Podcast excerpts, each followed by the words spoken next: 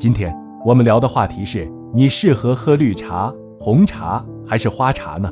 大家好，我是孟药师，内容仅做科普。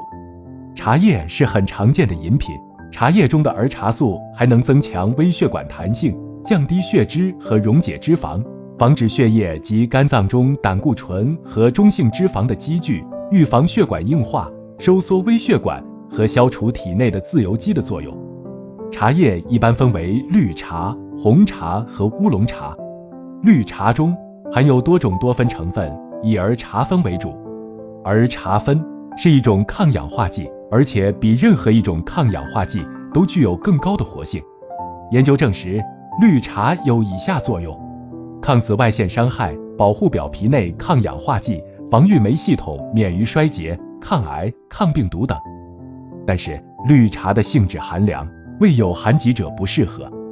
红茶是全发酵茶，茶中的多酚物质主要是儿茶素经多酚氧化酶与过氧化物酶的作用氧化并聚合生成茶色素。通过动物实验和体外实验发现，口服或皮肤外涂红茶提取物均可抑制化学剂诱导的皮肤癌，还可以减轻化学剂或紫外线诱发的皮肤炎症，对射线诱导的人体细胞的 DNA 损伤具有保护作用。同时，红茶还具有抗突变、抗细胞增生和促进癌细胞凋亡的作用，但是发烧的人并不适合喝高浓度的红茶。乌龙茶属于两者之间，作用相似，寒温适中，对大多数人来说比较合适。并不是说喝茶就对人体有益，挑选适合自己体质状况的茶叶，才能达到养生的目的。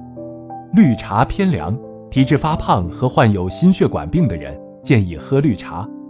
孟药师提醒您，不要喝得过量，否则会引起神经失调。睡前喝浓绿茶也会导致失眠。红茶偏温，刺激性小，并有提神益智、解除疲劳和温胃消食等功能，因此喝红茶后胃有舒适感，老年人和有胃病的人比较适合。但红茶是经过发酵的，维生素 C 大都被破坏了，有效成分损失很大。花茶是以绿茶制成的，其吸附鲜花香气的性能好，特别是茉莉花茶最受人们喜爱。因为花茶所含营养成分与绿茶基本相同，所以和绿茶有相似的功能与疗效。至于到底喝哪种茶好，要根据自己的身体情况及嗜好加以合理选择。今天的内容我们先讲到这儿，下期见。